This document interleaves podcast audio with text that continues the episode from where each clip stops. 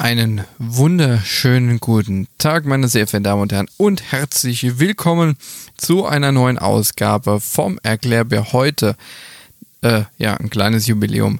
Erklärbär Nummer 20 an diesem wunderschönen Freitag, dem 4. Äh, September 2020. Äh, nicht ganz so schönes Wetter heute in NRW. Ich hoffe, es geht euch gut und ich habe mir heute auch mal wieder ein Thema überlegt und zwar das Thema Landing Gear, also Landefahrwerk, Fahrwerk ne, zur Landung, was jedes Flugzeug braucht, egal ob es ein kleines Flugzeug ist, ob es ein großes Flugzeug ist. Ähm, es braucht immer ein Fahrwerk zum Landen. Ne? Ansonsten gibt es so komische schleifende Geräusche am Boden. Ähm, wenn man sich das Thema ähm, Fahrwerk mal anschaut, ähm, dann ist es eigentlich schon, also wenn man wirklich mal genau hinguckt, dann fällt es einem schon auf, dass ähm, überwiegend ja immer das, ähm, die, das, die Räder ja immer so nach hinten hängen. Ja, also wenn man von der Seite drauf guckt, ähm, gerade wenn man Flugzeuge hat, die nicht nur eine Achse hat, sondern dann zwei, drei Achsen. Drei Achsen wäre dann eher so ähm, Boeing 777, die haben drei Achsen. Und ähm, in der Regel ist es erstmal so, einachsig sind Flugzeuge A320, 737, so bis in bis die also bis zu der Größenordnung. Ne? Also es hängt halt auch immer davon ab, je mehr Gewicht getragen werden muss, desto mehr Fläche brauche ich und desto mehr Räder. Also in der Regel ist es so, wenn wir jetzt einen Airbus A320 nehmen oder eine Boeing 737, dann hast du eine Achse, sprich du hast links und rechts das Hauptfahrwerk, wo dann von dem ja, vom Fahrwerk selbst links und rechts jeweils ein Reifen ist. Das heißt, wir haben beim Hauptfahrwerk haben wir insgesamt hinten vier Räder und vorne, vorne beim Nose Gear, also beim, beim Fahrwerk vorne, wo ja da auch die Richtung vorgegeben wird zum Lenken am Boden, haben wir auch zwei. Vorne, das ist immer gleich. So, wenn wir jetzt natürlich eine höhere Kategorie eingeben, das heißt größere Flugzeug, wir gehen dann Richtung ähm, Langstrecke dann schon, sprich Boeing 787, Airbus A350, ähm, Airbus A380, Boeing 747 da steigert sich das natürlich, weil die Flugzeuge immer schwerer werden und somit auf einer größeren Fläche, damit ein Reifen nicht zu viel Belastung hat, nimmt man natürlich mehr Reifen, wo dann ähm, das Gewicht verteilt wird. Kennt man natürlich. Ähm, verteilt man Gewicht auf einer größeren Fläche, ist die Belastung auf, ich sage jetzt mal auf einem Zentimeter, wesentlich geringer bei, bei zwei Quadratmetern, als wenn ich das auf ein Quadratmeter mache.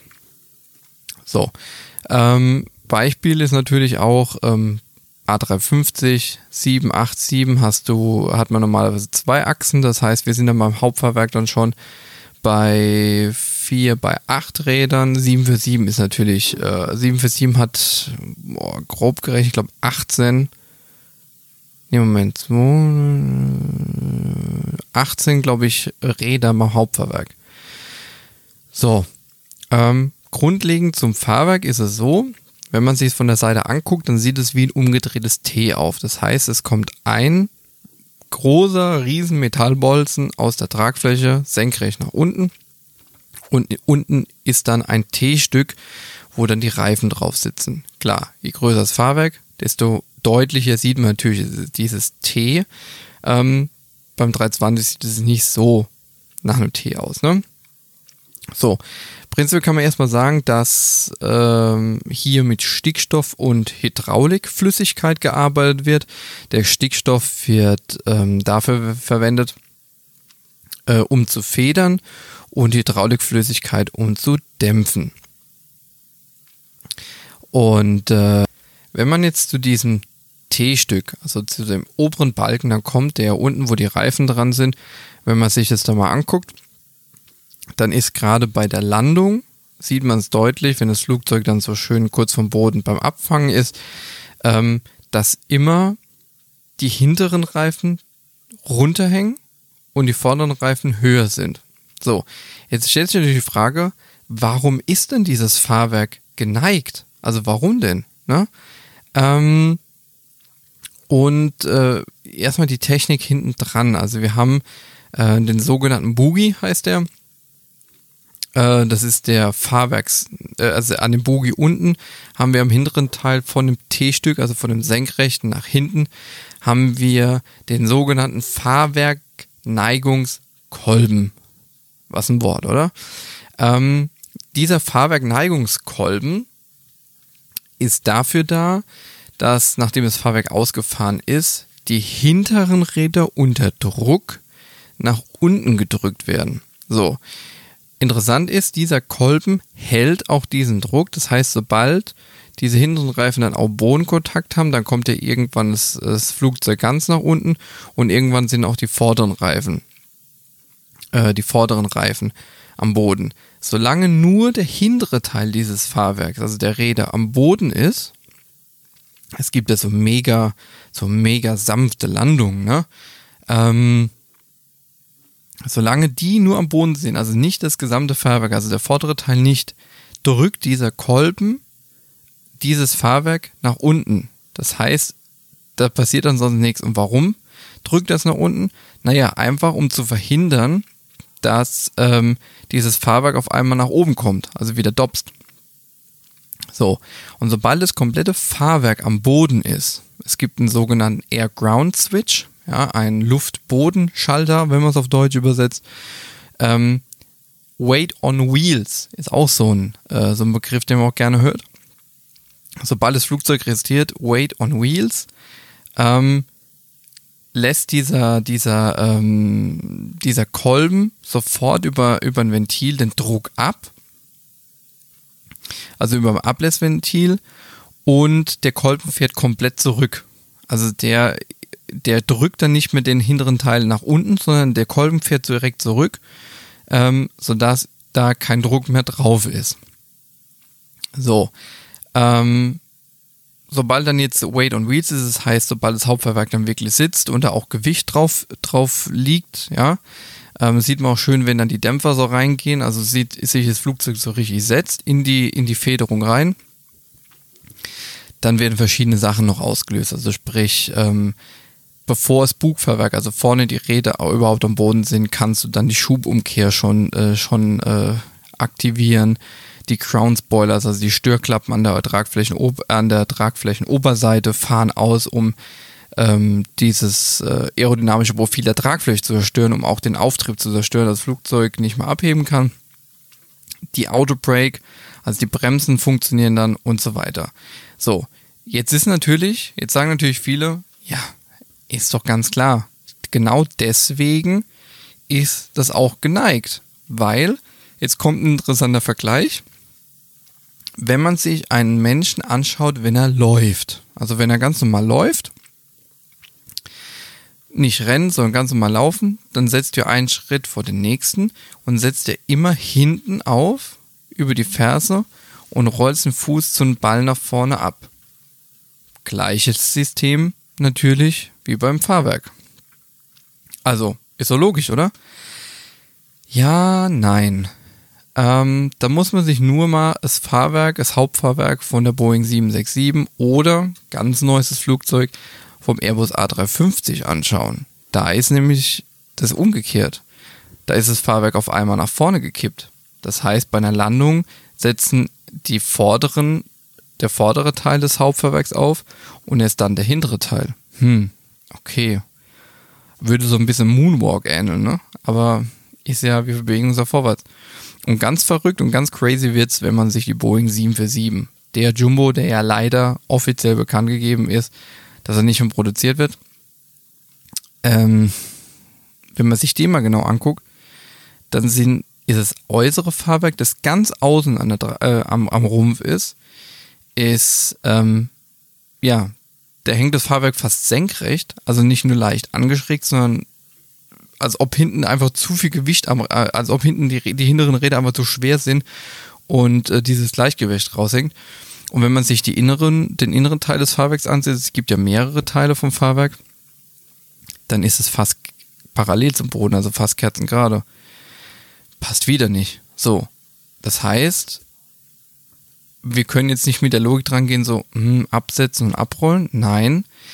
warum sind tatsächlich Flug, äh, die, die, dieses Hauptfahrwerk geneigt? Warum hängt es mal nach vorne? Warum ist es nur gerade? An was liegt es?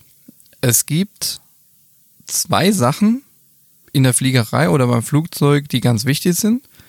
Das ist zum einen Gewicht. Deswegen ist ja auch die, ganz früher sind ja die Flugzeuge in Anführungszeichen im Rohzustand geflogen, unlackiert, weil Farbe kostet Gewicht. Und Platz. Und da haben wir die Lösung. Das Fahrwerk sieht so aus, wie es aussieht, damit es ins Radlager passt. Nach dem Start gehen ja die Klappen unten auf vom Flugzeug und dann wird das Fahrwerk eingefahren. So. Das schönste Beispiel, man kann auch sagen, so wird ein bisschen Puzzle gespielt. Ne? Also ähm, bei allen Flugzeugen ist es so, ja, also ich glaube, das ist also bei den meisten Flugzeugen so mit einem Hauptfahrwerk ähm, ist es so Design, kann man sagen. Aber ein ganz, ganz, ganz tolles Beispiel ist die Boeing 747 mit, keine Ahnung, 1, 2, 3, 4, 5, fünf einzelnen Fahrwerken mit jede Menge Reifen dran. Und wenn man sich das mal von unten anguckt, die 747, ähm, dann ist es so, dass die, das Fahrwerk in der Mitte, was etwas weiter nach hinten versetzt ist, zu den äußeren, fährt fast senkrecht ein, also wird einfach nur ganz leicht nach hinten eingeklappt, damit das Fahrwerk, also es wird nach hinten eingefahren. Das Fahrwerk, also die Räder, die außen sind an der 747, werden nach von der Seite äh, zur Seite eingefahren. Ja, also die in der Mitte einfach nach hinten und die seitlichen Räder zur Seite nach innen in den Rumpf rein. Das sieht ganz schön aus und deswegen kommt auch diese Form zustande, dass es, dass die äußeren fast senkrecht hängen und die in der Mitte fast gerade sind, wenn die eingefahren werden, dass die einfach zusammen da unten in den Rumpf reinpassen. Ja, das ist wie so Tetris-Spiel. Ne? Also ich war in Tetris nie wirklich gut, aber ja. Ähm, jetzt stelle ich die Frage, ja, wenn das so knapp bemessen ist, warum setzt man denn nicht die, ähm, das Fahrwerk etwas weiter nach außen, also Richtung Tragflächen Richtung Flügel, ja, also weiter in die Tragflächen rein und lässt sie vielleicht eher in, in Tragflächen rein, äh, rein ähm, einfahren. Naja, wie gesagt, Gewicht und Platz. Platz ist auch ein großes Thema im Flugzeug. Jetzt wissen wir natürlich alle, dass in den Tragflächen die Sprittanks, äh, okay, das ist kein Deutsch, die, äh, die Tanks, wo der Sprit drin ist, Kerosin drin ist, sitzen.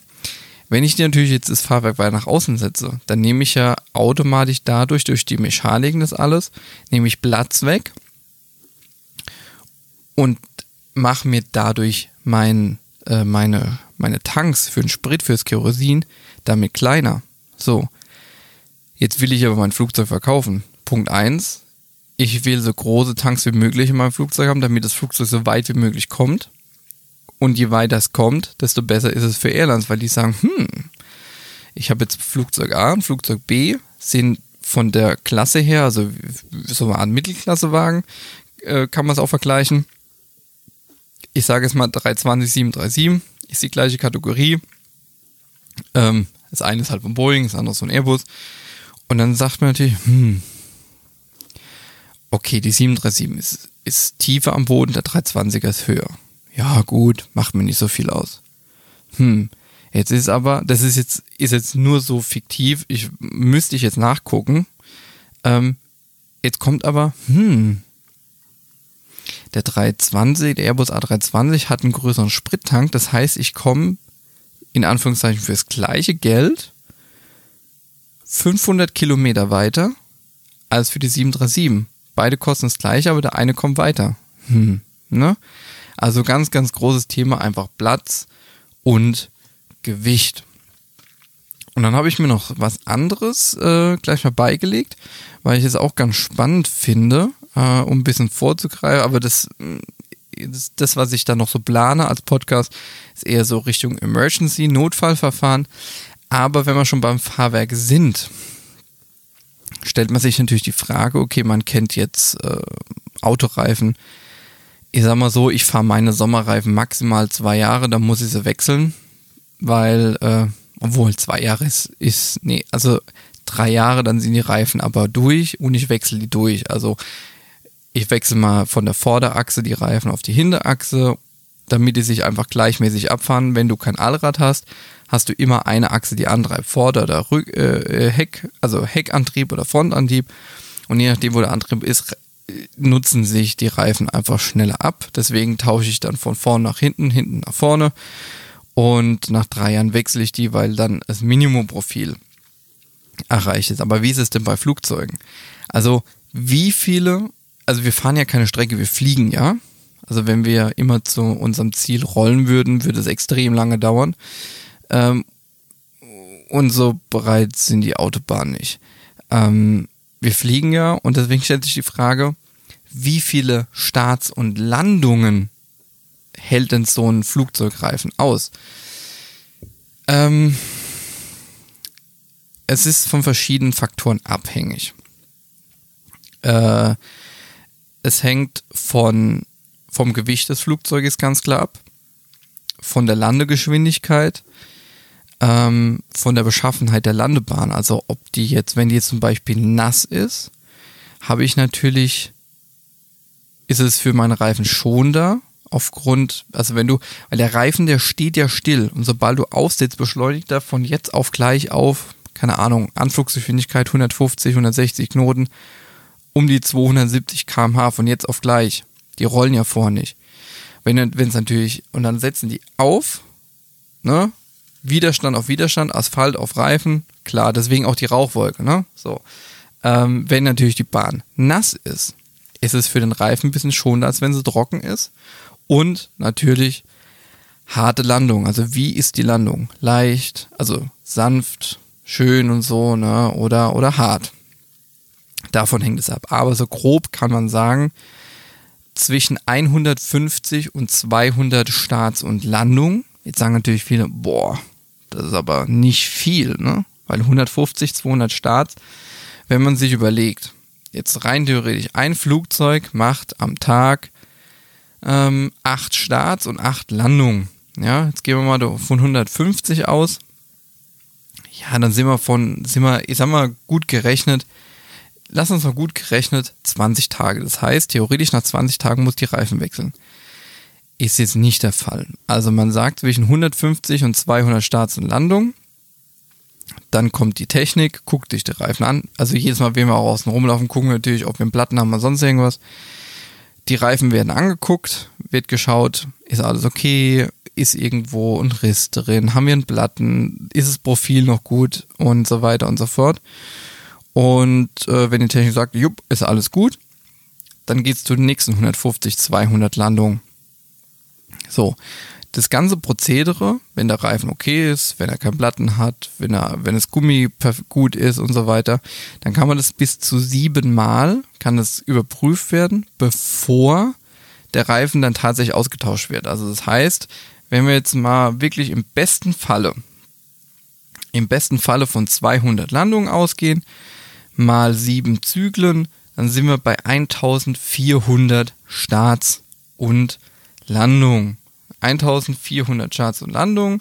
Und wenn wir das dann nochmal dadurch teilen, dass wir sagen, okay, also bei einem, ich sage jetzt mal, bei einem Flugzeug, das kurz Mittelstrecke fliegt, also bis zu acht Starts am Tag macht, bis zu acht, das ist eher regional, aber sagen wir mal, ähm, ich sag mal, bei einem Langstreckenflieger, der in 24 Stunden zweimal startet, zweimal landet, ähm, dann sind wir bei 1400 Starts und Landungen, äh, geteilt durch äh, zwei Starts und zwei Landungen am Tag, wären wir bei 700 Tagen. Also übertrieben gesagt, ne? Faktisch ist aber so, so lange halten die Reifen eigentlich nicht. Also man geht eigentlich immer vom Minimum aus. Und äh, das ist so ein Richtwert. Es kann aber auch mal, sind wir ganz ehrlich, es gibt, gab auch schon Reifenplatzer bei Autos auf der Autobahn bei 80, bei 100, bei 200. Wenn irgendwo bei der Produktion irgendwo ein bisschen was schiefgelaufen ist, dann fliegt dir auch mal so ein Reifen um die Ohren. Was jetzt nicht schlimm ist, wir haben ja noch ein paar andere und tatsächlich, tatsächlich so, dass es eher die Passagiere merken, als dass wir selbst im Cockpit merken, dass ein Reifen geplatzt ist. Das ist eigentlich ganz, ganz interessant. Genau. Ähm, ja. Jetzt war das Thema eigentlich gar nicht so lange, aber jetzt bin ich schon wieder bei 20 Minuten angekommen. Das ist der Wahnsinn. Also wenn ich einmal am Reden bin, das ist unfassbar. Naja, gut. Wir haben mit dem Thema heute ähm, Fahrwerk am Ende, am Ende, wie auch immer. Ähm, nächste Woche, beziehungsweise die nächsten zwei Wochen, ähm, wird interessant. Da unterhalten wir uns einmal zu dem Thema Fuel Dumping, also Sprit ablassen während des Flugs. Warum äh, tun Piloten so etwas? Ähm, welche Voraussetzungen erfüllt werden und verseuchen wir dadurch die Umwelt? Ist ja auch ein ganz wichtiges Thema. Und Emergency Procedures. Also es gibt ja sogenannte Squawk Codes. Also ein Squawk, werde ich darüber reden, was ist ein Squawk. Äh, es drei, gibt drei Codes, die wir da so eingeben können für verschiedene äh, Notfälle. Und da werden wir uns auch drüber halten. Also, die nächsten zwei Wochen werden auch wieder spannend. Einmal Sprit ablassen, einmal Emergency. In diesem Sinne wünsche ich euch ein schönes Wochenende. Ich werde mich jetzt erstmal frisch machen. Ja, gut. Ne? Frisch machen, also bin eh frisch, ne? Ähm, und morgen geht's dann, wird dann erstmal ein bisschen gefeiert. Hochzeiten, so. Das heißt, ne? Drückt mir die Daumen, dass ich das Wochenende überlebe. Ansonsten sehen wir uns definitiv, nee, wir hören uns definitiv nächste Woche Freitag. Thema ähm, Fuel Dumping. Nächste Woche Freitag Fuel Dumping, die Woche drauf dann Emergency. Und äh, ich bin an der Stelle raus. Ich wünsche euch noch einen schönen Tag, wünsche euch ein schönes Wochenende, bleibt gesund, bleibt anständig und tut nichts, was ich nicht auch tun würde. In diesem Sinn, adios, goodbye und tschüss.